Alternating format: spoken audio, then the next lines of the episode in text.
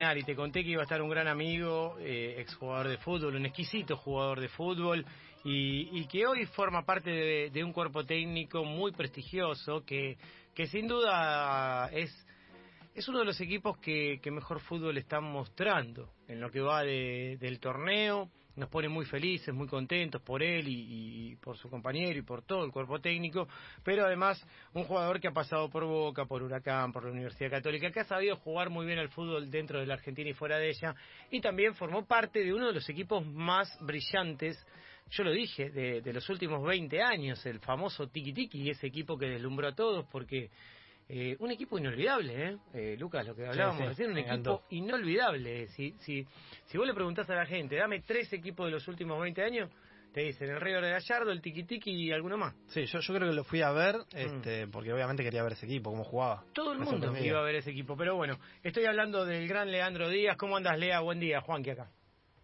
Hola, buen día, ¿cómo están? Bien, bien, querido. ¿Cómo andas vos? ¿Bien? Bien, todo bien, todo bien, todo tranquilo acá disfrutando de una linda mañana en Santa Fe. En Santa Fe, levantándose, eh, tomando unos mates, desayunando, preparándose para el día de hoy, ¿no? Para la tarea deportiva. Sí, sí, ahora a las cuatro y cuarto jugamos contra Argentinos Juniors, pero bueno, con el tema este de, del COVID, intentando eh, tomar todos los recaudos, no, no estamos concentrando el día anterior, así que nos despertamos cada uno en su casa, los jugadores, cuerpo técnico, cada uno en su casa, con su familia. Eh, algo nuevo, pero que, está bueno también saber disfrutarlo, sobre todo un domingo como, como hoy de Pascua. ¿no? Bueno, esto es algo normal en el fútbol europeo, es algo normal cuando sin COVID. Imagínate ahora, bueno, con COVID esta situación hace que el fútbol argentino, que es un fútbol que le gusta tanto la concentración, le gusta concentrar al fútbol argentino, le gusta meter a los jugadores, encerrarlos y, y estar concentrados. Eh, pero ¿qué tal esta experiencia, Lea, debido al COVID? ¿Sirve? ¿Entienden que, que quizás los relaja un poco más, le saca un poco de presión? ¿Cómo, cómo lo vivís vos en lo personal y cómo ves que lo viven eh, tus jugadores? No, mira, más que nada, por lo menos en nuestro caso, eh, Eduardo, el entrenador, que, que, es quien termina tomando todas las decisiones, eh, le da muchísimo, muchísimo valor a lo que a lo que nos va comunicando el médico, que, son las mejores opciones y las mejores decisiones a tomar para reducir eh, ese riesgo que está latente eh, todo el tiempo. Y bueno, obviamente que meternos en un hotel 40, 50 personas, eh, uno o dos días, es correr un riesgo mayor. Y la verdad es que hoy el jugador es muy profesional, se cuida, se va a su casa, se alimenta bien, la nutricionista incluso los que están los que viven solos o son solteros, les envía viandas con, con las comidas, con la cena de ayer, por ejemplo, con, con el desayuno de hoy, con lo cual eh, no, no, no, no necesitamos eh, que estén encerrados en un hotel para saber que se están cuidando y que están haciendo las cosas bien para, para llegar bien al partido. Así que, nada, intentamos tomar todos los recaudos posibles. Eh, estamos en una pandemia y, y, hemos tenido también algún contagiado, pero por suerte y hasta ahora siempre ha sido uno o dos y no hemos tenido grandes brotes, así que nada, tocamos madera que, que, se viene manejando bastante bien. Totalmente, no no hay duda. Me, me encantó eso de tener las viandas eh, y sacarlas de la heladera. Me, solucionaría la vida a mí, sin duda. Más allá de que me puedo pasar el teléfono de nieve, la nutricionista. Pero dámelo, por favor, dame el teléfono de nieve de la nutricionista de Colón de Santa Fe, que necesito esas viandas. Igual eh, me fue bastante bien en la pandemia, bajé 12 kilos, me siento 10 puntos, estoy para correr un, un maratón. Está muy bien, estás entrenado, estás, mejor que nunca. Estoy mejor que nunca, Lea. Escuchame, Lea, eh, me, hablaste de Eduardo recién y, lo, y, más allá de la amistad, del compañerismo que tenés con él, eh, tuviste palabras de cariño y de respeto. Eh, se puede convertir Eduardo con el tiempo en uno de los entrenadores eh, que vienen a renovar. Ya es uno de los entrenadores renovando el fútbol argentino, pero, pero ¿crees que, que, que, puede llegar a dar mucho más acá en el fútbol argentino o nos va a pasar de que, que como le pasa a muchos que tienen que emigrar? No, a ver, yo creo que ya lleva casi cinco años que está dirigiendo. Eh, tuvo un muy buen paso en Huracán. Sí me tocó tenerlo algún tiempo ahí de entrenador también y, verlo desde el otro lado, cómo trabaja y cómo, cómo se manejaba su cuerpo técnico. Y bueno, hoy que pasé para este lado yo y, estoy colaborando con él, eh, la verdad es que muchas cosas las sigo viendo muy parecidas y en otras veo una evolución enorme, con lo cual es algo lógico, ¿no? Cuando uno comienza un, nuevo trabajo, una nueva carrera, en el ámbito que sea, eh, empieza necesitando equivocarse y hacer sus primeros pasos, pero cuando ya pasan cuatro o cinco años, mm. empieza a estar mucho más seguro, empieza a, mejorar, a evolucionar, y bueno, me parece que eso es lo que lo que hoy se está viendo en Colón y más allá de que obviamente son son los futbolistas los que interpretan la idea y la aplican eh, hasta ahora eh, muy muy bien pero bueno la idea del entrenador eh, cada vez está más clara y obviamente que cualquiera que vea un partido de, de Colonia, algún partido por ahí viejo de Huracán, más allá de que le había ido muy bien y había tenido buenos resultados. Muy bueno, muy bueno. Va a ver la evolución y, la mano del entrenador y, cómo va, va cambiando un entrenador con la experiencia a, lo largo de los años. Viste que hoy la gente elige ver a Colón de Santa Fe. Elige ver a Colón de Santa Fe. Hoy se convirtió en uno de, de los partidos, de las transmisiones más eh, preferidas. Eh, no, no, yo veo Twitter, por ejemplo, que tiene un, un, gran tráfico, eh, y lo ves en Twitter, ¿no? Que permanentemente eh, eh, mete en tendencia, mete tendencia a Domínguez, mete tendencia el Pulga, mete tendencia el equipo, y obviamente los resultados lo acompañan, ¿no? pero pero los debe poner orgullosos eso un equipo el, negro el sabalero el orgullo de la ciudad no que, que, están tan tan felices de, lo que les toca vivir. Además que lo necesitaba una campaña así Colón.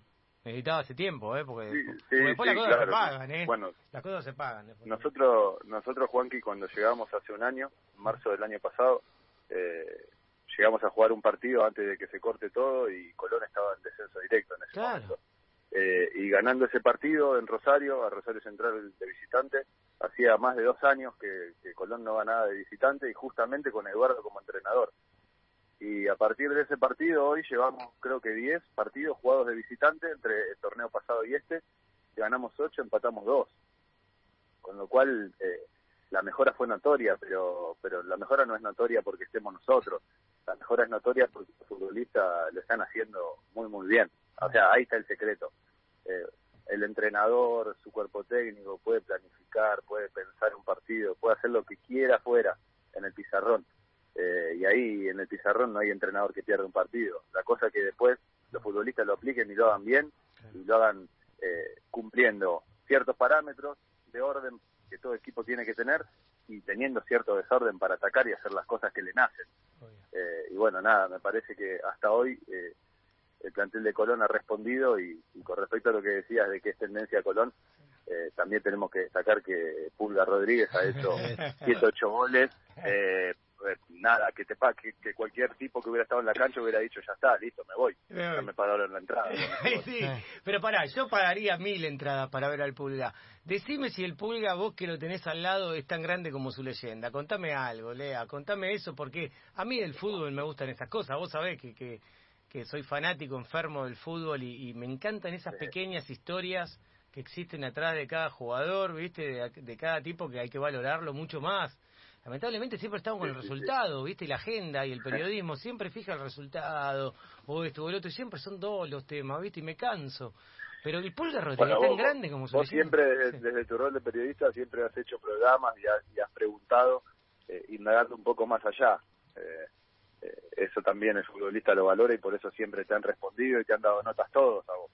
Eh, y lo hablo con vos en particular porque es un caso que, conozco mucho, obviamente, mm. y sé eh, lo bien que caes en el, jugador de fútbol al, hacer esas preguntas. Pero obviamente, detrás de cada chico, de cada, cada futbolista de Colón y de cualquier equipo de fútbol argentino, hay una historia gigante atrás. Tremenda. de lucha, de, de dejar eh, tiempo con la familia, con los amigos, eh, nada, eh, un, montón de, de situaciones que, que uno va dejando de lado para poder llegar a ser futbolista profesional. Sí.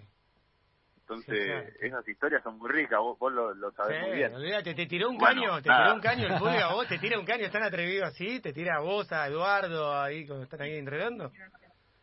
No, no, él está mucho con los compañeros, está todo el día haciendo bromas con los compañeros, pero pero cuando empieza el trabajo serio, es el primero que, que, agacha la cabeza y se pone adelante en la fila. Qué lindo, qué lindo. ¿viste? Y, siendo, y siendo uno de los tipos más reconocidos en el plantel, con más edad, con más trayectoria en el fútbol, se te hace mucho más simple llevar un grupo eh, de futbolistas a, Mm. a, a que hagan lo que vos querés cuando uno de los más reconocidos, de los más importantes en el plantel, eh, tira el carro permanentemente. Entonces, a- al chico que sube a entrenar, al más joven, no le queda otra que ponerse a la par. Claro, es verdad, es Eh. Indefectiblemente es así. Si lo hace uno de los capitanes del equipo, si lo hace Bruno Bianchi, si lo hace Pablo Gol, si lo hace Sí. Luis Rodríguez, Sí. a los demás no le queda otra que, que ponerse a la par. Entonces, bueno, nada, ayuda mucho a, a traccionar todo un grupo que por ahora viene haciendo las cosas muy, muy bien y que el, nuestro desafío hoy es sostenerlo. Está muy bien. Leandro, ¿cómo andás? Lucas Alduendo te saluda. ¿Cómo andás? ¿Todo bien? Buen día. Bien, todo bien. Eh, hablabas de que había muchas cosas que habían sacado de, de, obviamente, del equipo eh, histórico de Huracán de, de Capa. Eh, ¿Qué son esas cosas que a ustedes les quedó y que están viendo que, que aprendieron en ese momento y que la están este, desarrollando en el equipo de Colón? ¿Qué similitudes son las que podemos ver? Y mirá, de Ángel obviamente eh, el tema de, de quitar presión, de, de ser un tipo, a ver, va- vamos a irnos un poco al concepto, un entrenador humanista, vamos a decirlo así, Ah, si mira. se quiere. Me gusta, me gusta, me gusta el término, me encanta el término y muy bien utilizado por Leandro Díaz, que es un comunicador, además es periodista. Me encanta. Eh, a ver, estamos, Me estamos gusta, hablando me de detalles, no sé, hay entrenadores que en una llegada tarde, un problema personal, eh, actúan de una manera. Bueno, Ángel era un tipo que le decía, llegué, uy, llegué tarde media hora, me agarró un piquete de algún lado, y no se enojaba y te mandaba a entrenar solo a otra cancha. Sí. Decía, bueno, está bien, puede pasar, no pasa nada, metete a trabajar. Claro. Y todo seguía como si nada. Claro. Y a veces otros entrenadores se enojan, reaccionan distinto, no entienden que por ahí el futbolista es una persona, puede tener un día malo, puede tener un familiar enfermo, puede tener un conflicto personal. Sí, eh, una, Bueno, haber una cosa porque- de porque fue padre. mal de amores o, o puede tener una cosa Cualquier familiar cosa, o también eh, puede ser cualquier chico, cosa. puede ser chico. A veces yo veo que digo, Exactamente. Un pibe de 18, 20 años. Yo a los 18, 20 años, adentro mío, tenía un huracán. ¿Me entendés? Tenía tenía Bueno, eh, tenía algo que me estaba a punto de explotar Era una bomba nuclear. Un pibe de 18, 17, 20 años tiene millones de sentimientos encontrados que son muy difíciles y se producen angustias y cosas así, ¿o no, Lea? Bueno, sí, sí, obviamente. Y bueno, acá en un plantel profesional, eh, vos tenés en un mismo plantel eh, a Pulga Rodríguez con 36 años, 35, 36 años, y a Guillermo González, por ejemplo, uno de los más chiquitos que tenemos, con 18 recién cumplidos. O sea, puede ser el hijo, lo dobla en edad. Obvio. Bueno, hay que gestionar eh, distintas edades, distintas personalidades, distintos momentos de la carrera.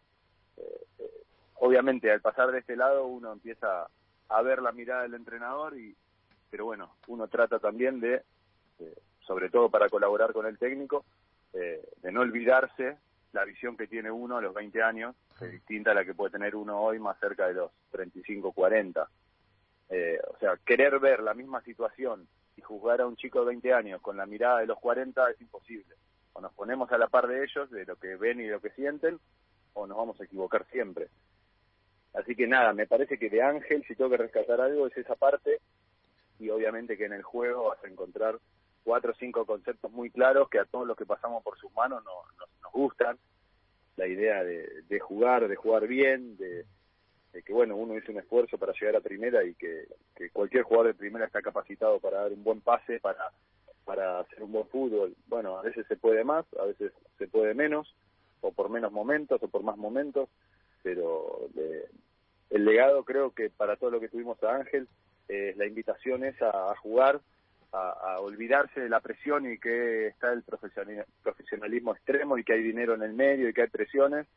Y bueno, nada, si alguno vio el video de, la charla técnica de la final con Vélez, eh, Ángel agradeció a sus jugadores y pidió jugar ante una final que de un equipo que hacía muchos años no era campeón. Nada, yo rescato eso, de, de ese entrenador en particular. Obviamente de todos eh, nos robamos algo eh, para cuando empezamos esta carrera, pero si tengo que destacar algo de Ángel es eso, un tipo muy humano, muy, muy- que entiende mucho las situaciones personales, eh, de una Argentina también que te presenta, eh, nada, situaciones muy disímiles entre, entre chicos que pueden estar venir de una familia con mucha contención y chicos que por ahí están muy solos Sí, en, sí, su, en su crecimiento individual y futbolístico. Entonces, entender eso eh, y haber tenido a Ángel nos da esa, esa parte humana y de darle mucha bola a eso y de ser cercano a- al futbolista. Lea, eh, vos naciste en Boca, naciste en Boca Junior, en un equipo de figuras, en un equipo que, que, obviamente cuesta un montón eh, crecer en Boca Juniors, eh, sobre todo por también la forma de, de, promover chicos que ha dado Boca Junior en los últimos tiempos, que creó una cantera hermosa, de gran calidad, pero muy difícil llegar a la primera, un equipo que, que siempre con superávit y con, y con los negocios hace que tenga mucho dinero y tenga la plata para comprar jugadores de afuera. Una situación difícil, ¿no? Y, Sí, el problema ahí a, veces no es llegar, sino es eh, sostenerse, y que te den participación. ¿eh? Eso es lo complicado de esos equipos que, mm. que necesitan resultados para, para ayer, no para mañana ni para el mismo día. Obvio, Llegás y, tenés que estar jugando bien, siendo el mejor y ganando. ¿A vos te pasó? ¿A vos te pasó en Boca que, que, te fuiste a España? Eh, me acuerdo que te habías ido a España. Antes de Huracán estamos hablando y que después volviste a Boca Creo que siempre Boca era el dueño del pase mientras tanto, ¿no? Cuando vos fuiste a Murcia y al Villarreal. Sí, sí. Y, eso fue porque quizás se cuesta y también se, se dan a los pibes de Boca, de River, para que tengan rodaje en otros equipos. Eh, vos tuviste obviamente la suerte de España. Yo, yo en la época que, que más participé, mm. que fui más o menos en la época de Basile y de Ricardo de la Volpe, esos meses, eh, en el banco estaba Johnny Maidana, estaba Mauro Boselli, estaba Nico Bertolo, estaba yo, estaba nada, había muchos futbolistas. Claro. Yo te que la lista que me estás haciendo es una selección. es una selección. Sí, es una selección. Sí, sí, perdón, porque justo me estaban llamando. No, no, no, no, no, no era Por, por eso me quedé. Sí, sí, sí. Eh, Pero es una selección. no, nada, a ver, te, te nombro eh, casos de jugadores que todavía están jugando porque más o menos tienen mi edad. Eh, y bueno, nada, eh, están en los últimos años, pero todos jugadores que tuvieron que salir del club eh, para, para jugar más, para tener más minutos, para ser reconocidos. hay una lista mucho más grande, te nombré ahí cuatro o cinco nombres que todos pueden reconocer. Bueno, Maidana, obviamente. Obviamente, tremendo jugador, tremendo. Prato. Es otro, otro jugador, o sea, y justo jugadores que tuvieron que cruzar de vereda en algún momento y terminaron siendo figuras enfrente, pero se formaron en Boca. Sí, sí, sí, obviamente. Y creo que cuando les, les hagas una nota, más allá, cuando terminen de jugar y, les preguntes por su pasado en Boca, también van a hablar muy bien porque fue el club que los terminó de formar. Entonces, por más de que sean figuras de River y, sean reconocidos en River y está muy bien, se van a hablar muy bien de Boca porque es un club que al futbolista inferior le da, le da todo. Sí, esto es verdad. Sabés que ayer hice una nota con Sánchez Miño, veníamos hablando en el auto con, con, con Lucas, hice una nota con Juan Sánchez Miño, estudiante de La Plata, y me dice, yo en Boca eh, tengo gente que es como parte de mi familia, que, es parte de mi familia, sinceramente, que son amigos que me duran para toda la vida y más allá de donde yo me vaya a jugar me, me inculcaron eso. Eh, y vos estás eh, diciendo lo mismo.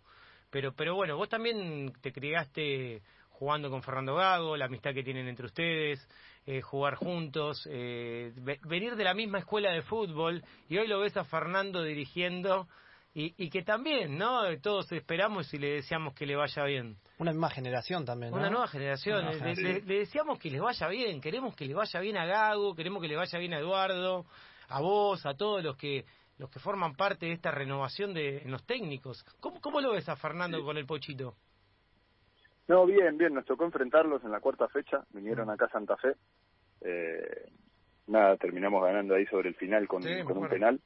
Eh, y terminó el partido y dejé pasar como media hora más o menos para que se tranquilice todo un poco la cabeza y, subí ahí el vestuario visitante de Colón está justo arriba del local. Mm. así que me, me fui para, para el piso de arriba y me quedé charlando ahí con, con todo su cuerpo técnico pues los conozco a todos aparte. Está el Pocho. A todos sus ayudantes exacto. Está el Pocho está Diego Cogliandro está Gastón Madoni está Roberto Lucy que, que es su profe que fue profe nuestro en quinta división Boca hace qué, 20 años, 18 años.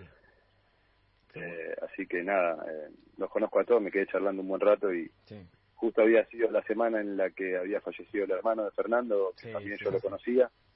Así que charlamos un poco bueno de, temas personales y, un poco de su, de su nueva carrera y, bueno, nada, pasa un poco como pasa hoy por ahí con Colón, la gente prende y ve un rato al Dosí porque porque el técnico Fernando, ¿no? Y bueno, ojalá aproveche esta oportunidad importante que le dio un muy buen equipo como es Aldo que, que también te da muchas eh, muchas herramientas para poder trabajar bien y tranquilo. Así que ojalá que, que esté un buen tiempo y que, que nada, que, que pueda demostrar ahí todo lo que él lleva adentro y, y el fútbol que a él le gusta. Leandro, ¿y qué ves en esta nueva generación que lo distingue? Porque estos directores técnicos que estamos hablando eh, difiere de, de, los técnicos o tiene una manera diferente de, de dirigir, ¿no? Y se, y se está viendo en distintos equipos. ¿Qué, qué es lo que, lo que ves vos? Mira, yo lo, lo que veo, la verdad, yo en el fútbol no creo mucho en lo viejo y lo nuevo. O sea, es mi forma de verlo. Eh, no, no me parece que lo, lo que es más moderno sea mejor, porque la verdad está casi todo inventado en el fútbol. Sí, lo que puedo destacar hoy, que hay más herramientas, más tecnología y uno puede ser mucho más metódico con algunas cosas y, y está todo mucho más preparado, eh, desde un, un entrenamiento, eh, un, un, doble turno, un entrenamiento a la tarde que uno a veces antes lo hacía para, para llenar un día entero, para, para volver a verse con los compañeros a la tarde, hoy está todo muy planificado, eh, al detalle te diría.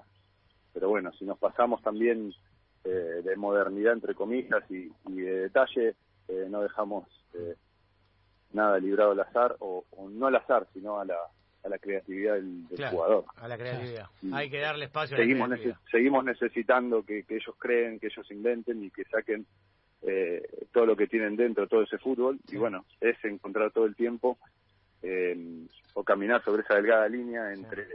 tener cosas mecanizadas pero darles libertad. Totalmente. Entonces, bueno, ahí cam ahí caminamos, eh, digamos, bueno, los técnicos obviamente y todo su cuerpo técnico intentando que el futbolista tenga un orden, pero que no pierda el desorden para, para atacar y, y lastimar al rival cuando, cuando hay que hacerlo. Yo escucho mucha similitud entre las ideas, aunque quizás no sean idénticas o no sean las mismas, pero en vos, en Sebastián Becasés, en Marcelo Gallardo, en, eh, bueno, en vos y Eduardo estamos hablando, obviamente, este, eh, Fernando Gago, y hablan mucho de la creatividad, de, de ese lugar que, que, que, nunca tiene que faltar en el fútbol, ¿no? Más allá del orden técnico, el orden táctico y todo lo que, lo que sabemos. Eh, me parece que, que el fútbol moderno va hacia eso y, y ya no existen, ¿viste? Las antinomias, ya no existe un, un solo libreto.